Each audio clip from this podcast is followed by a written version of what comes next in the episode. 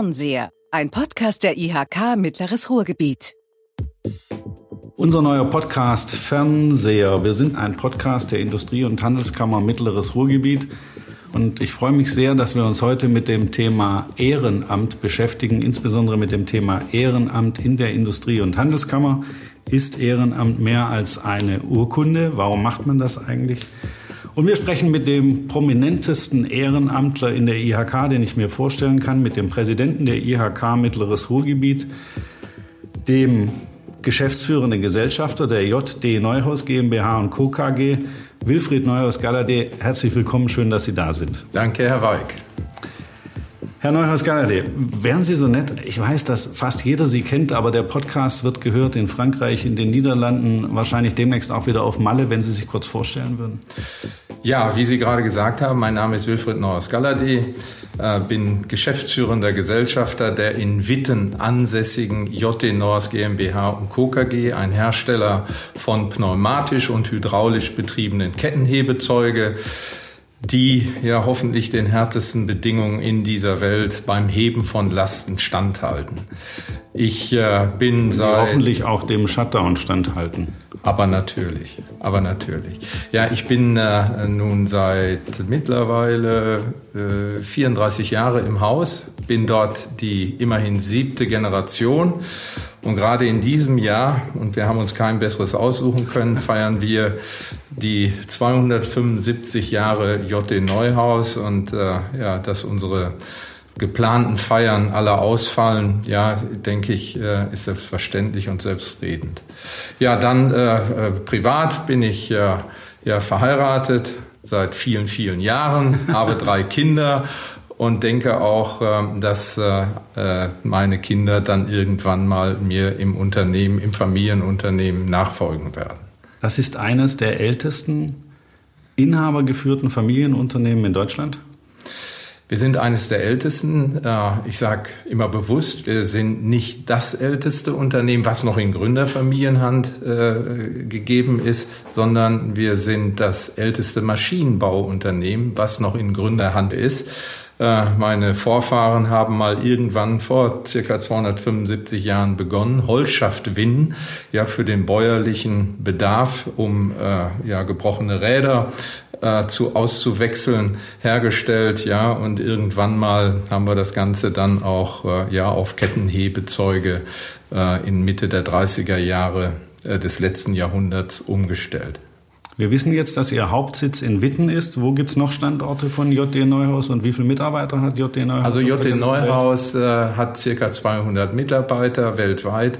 Äh, wir sind ein Nischenprodukt. Wir sind nicht äh, in einem ganz, ganz großen Teich, sondern wir sind die Nische innerhalb der Hebetechnik, ja, die da eingesetzt wird wenn es um Pneumatik, äh, die auch äh, keine Funken macht, geht. Ja, das heißt, wir sind äh, vom Prinzip her, Antriebsprinzip her, sind wir exgeschützt. Ja, das heißt auch, wir sind ja äh, in Bereichen tätig, wo sowieso Eckschutz gefordert ist, wo dann auch äh, ja, abrasive Stoffe vorhanden sind, wo Feuchtigkeit, Kälte, Wärme, also überall dort sind wir so und äh, diese Produkte vertreiben wir in der ganzen Welt.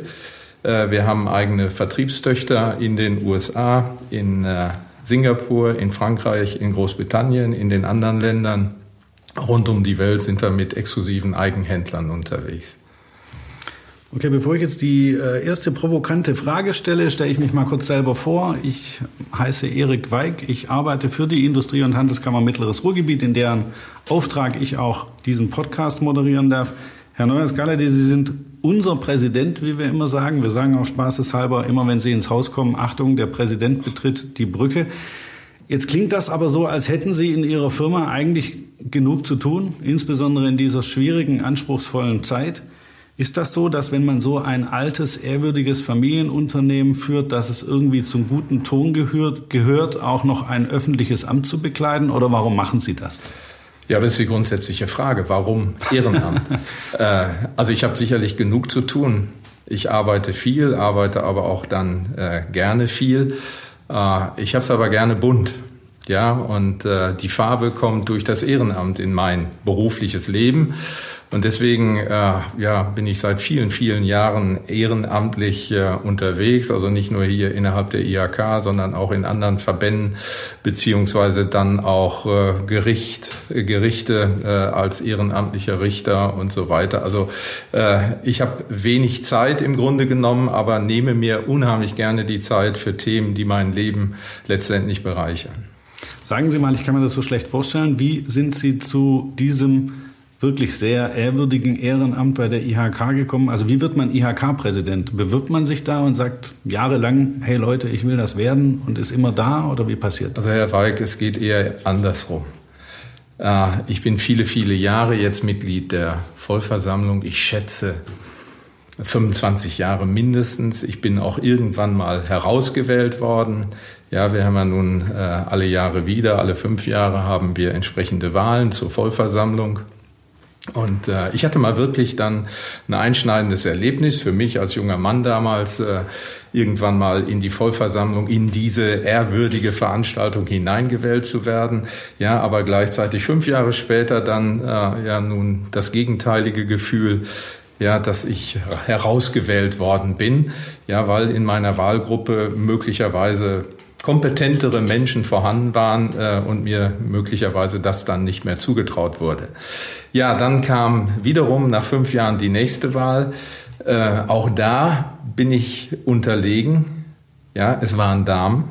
Ja, und äh, da wir relativ wenig äh, ähm, Stellen innerhalb äh, ja, unserer Gruppe, äh, innerhalb der Industrie in Witten haben. Ja, da sind zwei äh, Vollversammlungspositionen zu vergeben. Ja, und ich war der, der dritte, der da zur Wahl stand, beziehungsweise es waren vier seinerzeit, habe also da den dritten Platz belegt, ganz knapp geschlagen von zwei sehr charmanten Damen, wo ich mich auch gefreut habe. So, aber dann äh, ist jemand ausgeschieden aus der Vollversammlung und da bin ich nachberufen worden, weil ich äh, dann der Nächste war, der die meisten Stimmen hatte. So, und das beantwortet jetzt noch nicht ganz, wie bitte. Sie Präsident geworden sind. Ja, ich führe über weite Wege, ja, weil ich auch äh, zeigen möchte, welche Beharrlichkeit man möglicherweise haben muss, um äh, ja äh, da solche interessante Tätigkeiten, die ich auch gerne gemacht habe, da wieder hinzukommen. Ja, ich bin also da nicht in Sack und Asche gegangen, sondern habe mir gedacht, ja, stell dich mal wieder zur Wahl und ja, wie ich gerade berichtet habe, bin ich dann auch ja als Nachrücker äh, wieder in die Vollversammlung eingezogen. Und äh, im Laufe dieser Zeit ähm, kamen dann auch Vakanzen innerhalb äh, des Präsidiums, sodass äh, ja die ehrenvolle Frage an mich gerichtet wurde, ob ich mir vorstellen könnte, auch Präsidiumsmitglied, also Vizepräsident sein zu können. Wer war damals Präsident? Das war noch Herr Pieper. Das war Herr Pieper. Bekannt von Parfümerie Pieper. Genau, ja. Der Herr Pieper hatte da also die Frage gestellt und äh, ja, so stolz wie ich damals war, habe ich natürlich zugesagt und bin äh, eingezogen, ja, und habe dann, ich glaube, zwei Jahre äh, als Präs Vizepräsident äh, mit Herrn äh, Pieper arbeiten dürfen. Aus Respekt vor Herrn Pieper, das ja. meine ich ernst, sage ich jetzt nicht, das muss ja ewig her gewesen sein, aber es war schon eine andere Zeit. Wie war das damals? Also so eine Präsidiumssitzung, wie muss ich mir das vorstellen? Hat man da noch Zigarre geraucht? War das so ein Ja, das war weit vor unserer Zeit. Ich glaube, äh, die Präsidiumssitzungen, so wie ich sie dann erlebt habe, die waren schon sehr, sehr konkret. Äh, wir hatten äh, sehr intensive Themen damals. Ja, das mag jetzt auch schon mittlerweile zehn Jahre her sein. Mindestens. Ja, mindestens zehn Jahre. Zeit geht sehr schnell. Ja, also das, das war jetzt, Herr Weig, nicht so ein ganz großer Unterschied zu den Sitzungen heute. Ja, also es waren die Themen da, äh, die nun auch wie heute sehr, sehr intensiv diskutiert wurden, so dass äh, letztendlich dann auch eine Meinung aus dem Präsidium äh, erwachsen ist. Ja, ähm, wie ging es dann weiter? Ja, aber Sie fragen so, ja, wie also, wird man Präsident? Ja, aber jetzt noch mal kurz zu diesem Präsidium von vor 10, 15 Jahren. Das, das will ich schon noch mal genauer wissen. Das möchten Sie Saß wissen. man da in so getäfelten, holzgetäfelten Räumen, hatten alle einen schwarzen Anzug an. Wie war also, das so vom, vom, von der Diktion her? Ja, ja. Es war also schon ein ehrwürdiges Gremium. Ja. Ist es ja, ja heute auch noch, das ja, will ich gar nicht sagen. Ja. Also im Unterschied zu heute, alle mit äh, dunklem Anzug, mindestens dunkle Jacke. Ich glaube, so wie ich heute hier sitze, äh, wäre es absolut fatal gewesen, so in eine Sitzung zu kommen. Also, also die Krawatte, äh, klar, ja. ja. die war aber intuitiv, ja, ja. so wie wir heute intuitiv ohne Krawatte unterwegs sind. Ja, so war damals die Krawatte Standard und äh, äh so war es dann auch bei unseren damaligen äh, Präsidiumssitzungen. Das Ganze hat sich ja natürlich dann gelockert. Aber nochmal, Sie haben ja die Frage gestellt, wie wird man Präsident? Ja. Ja, indem A, man lange in diesem Gremium ist. Ich glaube, ich war dann insgesamt sieben Jahre Vizepräsident. Und äh, jetzt bei der vergangenen Kammerwahl äh, wurde die Frage an mich gerichtet. Ja, das ist natürlich zunächst mal eine Frage, da muss man, also musste ich äh, sehr intensiv drüber nachdenken, zumal ich äh, ja Vorgänger habe, ja, sowohl den Herrn Pieper wie Herrn äh, Jürgen Fiege, die ich sehr schätze, deren Arbeit äh, als Kammerpräsident. Von der Fiege Brauerei? Äh, von der Fiege Brauerei, richtig. Äh, deren Arbeit ich selber miterlebt habe äh, und auch das Wirken als Kammerpräsident äh, sehr geschätzt habe. Äh, beider Persönlichkeiten. So, und in deren Fußstapfen zu treten, ist natürlich dann äh, ja für ein äh, Vizepräsidenten, der das Amt auch nur sieben Jahre dann hatte. Da waren äh, entsprechende Kollegen bei, die schon viel, viel länger dabei waren, die möglicherweise auch äh, äh, ja, geneigt waren, beziehungsweise auch das Format haben, dieses Amt zu übernehmen. Aber nichtsdestotrotz, die ehrenvolle Frage kam an mich. Ähm, ich habe das dann auch mit meiner Familie, weil wir haben eine Familienverfassung und da steht immerhin drin, ja, sobald öffentliche Ämter äh, da bekleidet werden sollen, muss meine Familie, die Unternehmerfamilie, da auch äh, ja hoffentlich positiv äh, das Ganze bescheiden. Das war dann so und äh, ja, irgendwann hatten wir, erinnere ich mich gut, da hatten wir dann auch mal eine Präsidiumssitzung, ja, wo wir als Präsidium äh, ja versucht haben, auch den Wählern, das heißt die, der Vollversammlung, äh, Personen zu geben, die möglicherweise dann auch als äh, Vizepräsident beziehungsweise auch als Präsident gewählt werden. Ja, und äh, so war es dann. Das war im Hause von Herrn Rolf Ostermann. Samstags morgens um, 8 Uhr, äh, um 10 Uhr hatte er geladen. Und äh, ja, ich habe mich lange geziert und irgendwann äh, sagte er jetzt, ja, stell dich äh, zur Wahl. Ja, das war ja zunächst mal äh, überhaupt sich zur Wahl zu stellen. Ja, auch der Schritt ist relativ schwierig gewesen für mich.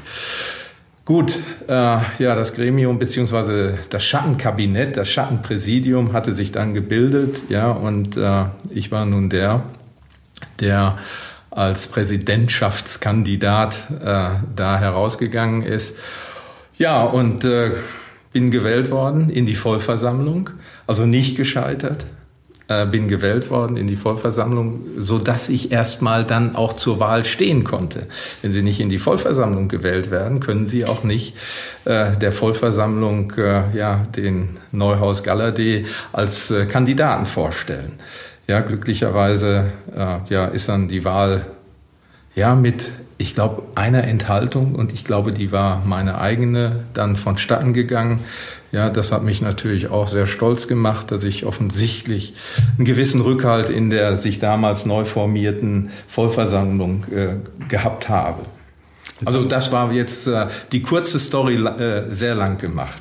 Da würden uns eine Menge Hintergründe, glaube ich, noch interessieren, aber es ist ja jetzt spannend, es ist ganz oft das Wort Vollversammlung gefallen. Das ist, so sagen wir ja auch, das Parlament der Wirtschaft. Sie haben es schon gesagt, das wird alle fünf Jahre gewählt und tatsächlich geht die aktuelle Wahlperiode schon langsam ihrem Ende zu. Ende 2021, deshalb machen wir auch heute den Podcast zu diesem Thema. Ende 2021 wird die Vollversammlung neu gewählt. Dann wird möglicherweise auch ein neuer Präsident gewählt oder stellen Sie sich nochmal zur Wahl? Nein, also ich glaube schon, dass ich das Altersziel erreicht habe. Äh, Sie sehen nicht so aus. Äh, danke, ja, das ist die gute Pflege meiner Frau. äh, nein, also ich äh, habe von vornherein gesagt, ich äh, mache das sehr gerne, äh, eine Legislaturperiode Und das sind diese fünf Jahre. Äh, wir sind jetzt äh, drei Jahre im Amt. Ja, es kommen also noch ja, knapp zwei Jahre. Anderthalb Jahre. Ja, anderthalb Jahre. Wir werden demnächst, also ich glaube im November, Dezember nächsten Jahres werden wir äh, Wahlen zur Vollversammlung haben. Ja, und insofern werde ich mich nicht mehr zur Wahl zur Vollversammlung stellen. Ja, dann bin ich auch fast 65. Ja, und das soll dann auch reichen. Ja, und ich glaube schon, dass wir auch schon heute in unserer Vollversammlung äh, äh ein gutes Potenzial, will ich das mal so nennen, haben an äh, möglicherweise präsidiablen äh, Damen und Herren. Das glaube ich auch. Trotzdem ist es natürlich schade, dass Sie aufhören. Aber jetzt haben Sie ja dargestellt, auf was für eine lange Zeit im Präsidium als Vizepräsident und auch jetzt als Präsident Sie zurückblicken können. Sie waren auch in unterschiedlichen Ausschüssen aktiv. Ausschüsse gibt es fast keine mehr in unserer modernen IHK. Aber es gibt natürlich die Innovationskreise, es gibt die Beiräte, einmal die Wirtschaftsbeiräte in den vier Kammerstädten. Dann gibt es aber auch noch die Beiräte der vier Kompetenzfelder, die so ein bisschen wirken wie ein Beirat in einer GmbH.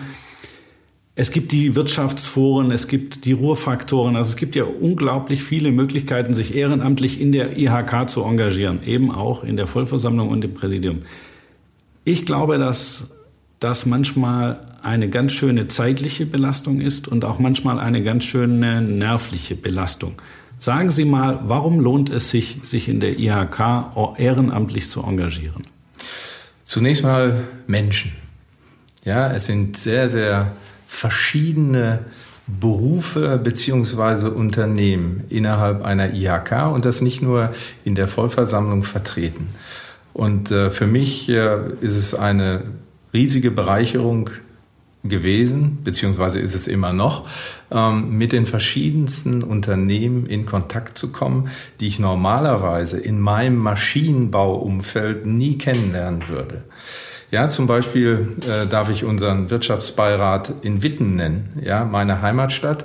Äh, ich äh, äh, bin da der Vorsitzende zusätzlich, ja, das auch noch zur zeitlichen Belastung. Ja, aber das ist eine zeitliche Belastung, äh, die ich gerne eingehe. Vor allen Dingen habe ich meine Heimatstadt kennengelernt, das heißt auch die dort ansässigen Unternehmerinnen und Unternehmer und äh, habe auch deren Probleme, Problemstellungen äh, kennengelernt.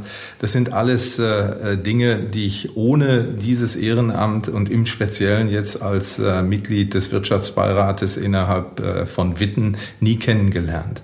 Ja, also insofern äh, möchte ich das auch für alle anderen Themen innerhalb äh, unserer IHK anführen.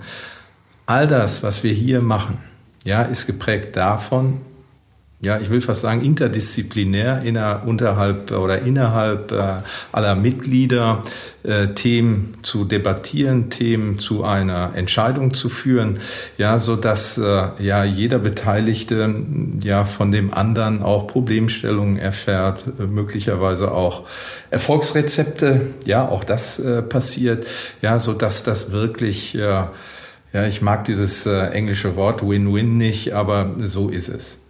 Das heißt, Sie haben profitiert, weil Sie auch von anderen Menschen aus anderen Branchen gelernt haben, von anderen Problemstellungen ja. gelernt haben. Das glaube ich Ihnen alles. Das klingt auch so sachlich. Aber ist es nicht auch so, dass es schon was mit Reputation zu tun hat? Also, dass man auch gerne ähm, etwas Besonderes macht in der Öffentlichkeit? Also, Präsident der Industrie- und Handelskammer ist ja schon eine sehr herausgehobene Position.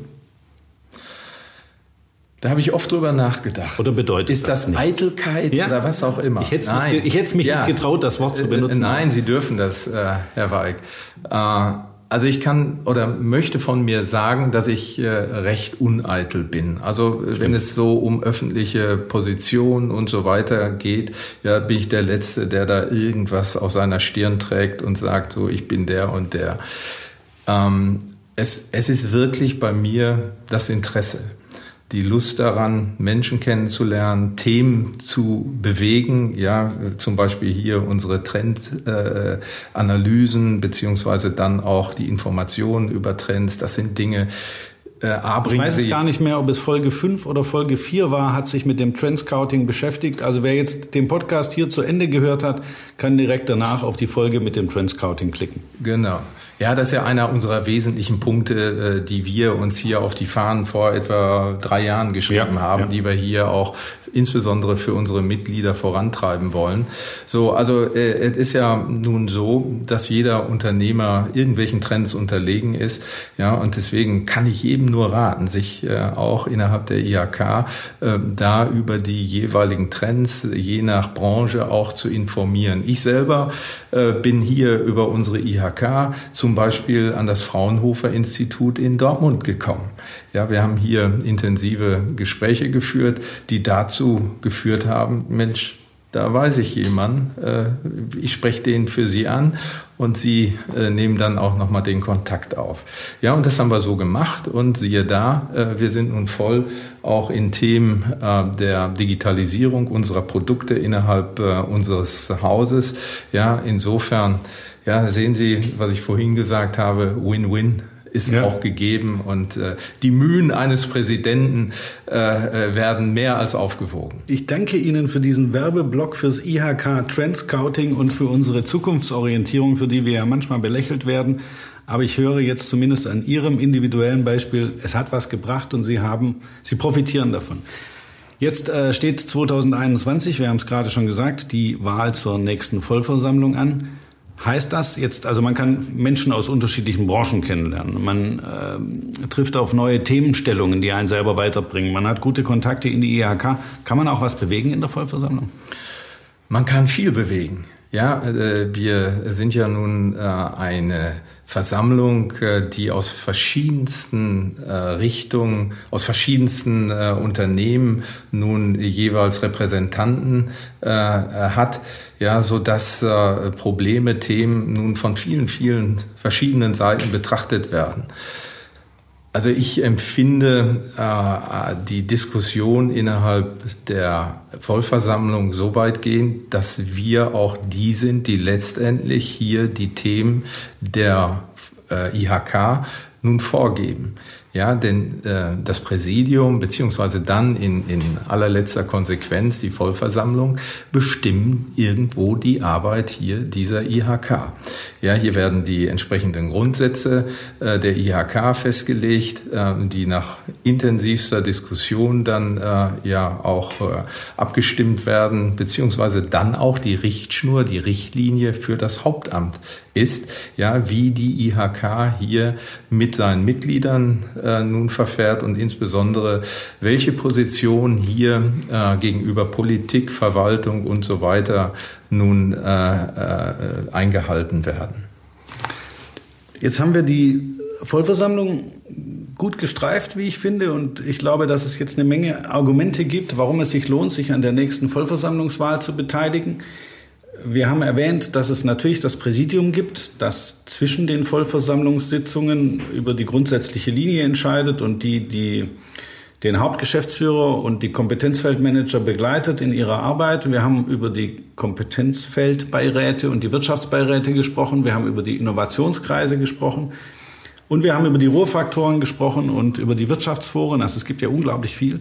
Aber jetzt haben wir eine Riesengruppe an ehrenamtlichem Engagement in der IHK noch nicht genannt, die ich immer gerne nenne, wenn ich erkläre, wozu es IHK braucht und warum man das, was Industrie- und Handelskammern leisten, gar nicht durch eine rein staatliche Institution ersetzen könnte. Ich denke, das ist die berufliche Bildung, ja, ja und ja. insbesondere die Prüfer, ja, ja die nun äh, ja die Ausbildung am Ende des äh, Ausbildung der Ausbildungsjahre dann abnimmt. Ja, und äh, ich glaube, das ist auch anzahlmäßig die höchste Kopfzahl, die wir innerhalb unserer IHK als Ehrenamtler haben. Ja, denn äh, sicherlich äh, ist auch das äh, etwas, was Zeit braucht, ja, um hier äh, die Prüflinge zu prüfen auf Herz und Nieren. Und Sie sagten gerade, das ist keine staatliche Aufgabe, das ist die ursächliche Aufgabe ja, der äh, Selbstverwaltung der Wirtschaft innerhalb hier unserer, äh, unseres Kammerbezirkes. Und äh, da bin ich froh und stolz drauf, dass wir hier auch ja viele, viele gute Auszubildende haben. Ja, auch nochmal immer wieder mein Appell, bilden Sie aus, denn die Auszubildenden von heute sind letztendlich die Mitarbeiter von morgen. Äh, und gerade die werden die Digitalisierung, die Menschen, die heute ausgebildet werden, werden die Digitalisierung von morgen vorantreiben müssen. Ja, das heißt auch, äh, wir sollen uns viel, viel Mühe geben und vielleicht auch in dieser Phase Corona ähm, der Aufruf, trotzdem auszubilden. Ja, denn es ist leicht gesagt, ein äh, Auszubildender kostet Geld und äh, ja, aber nochmal, das ist die Zukunft. Und ein Ausbildungsjahr, was nicht beschickt worden ist, ja, führt dazu, dass dann äh, jemand ausscheidet, der aber dann keinen Nachfolger hat und der Markt gibt möglicherweise diese fachliche äh, Orientierung nicht immer her. Ja, deswegen also eine meiner Hauptanliegen innerhalb meiner Präsidentenjahre ist und bleibt äh, ja das Werben für die Ausbildung. Und tatsächlich läuft gerade eine Prüfungsperiode. Wir haben gerade zum ersten Mal umgestellt, die mündlichen Prüfungen hinter uns. Normalerweise kommen die mündlichen Prüfungen am Ende. Das ist dem Shutdown geschuldet. Und jetzt sind wir mitten in den schriftlichen Prüfungen. Und das würden wir alles nicht schaffen ohne die vielen hunderte ehrenamtlichen Prüfer und ohne die vielen Prüfungsausschüsse. ist ein Riesenaufwand auch für uns, der viel Spaß macht, weil wir wirklich den Menschen sozusagen die Grundlage mit auf den Weg geben, damit sie in ihre Zukunft gehen können und damit sie, Sie haben es gerade schon gesagt, Zukunft in die Unternehmen im Kammerbezirk tragen können. Weil alle jungen Menschen, die jetzt in die Ausbildung gehen, bringen frische Ideen mit, stellen viele dumme, viele kluge, viele freche Fragen und bringen am Ende die Arbeitgeber, die ausbildenden Betriebe auf jeden Fall weiter.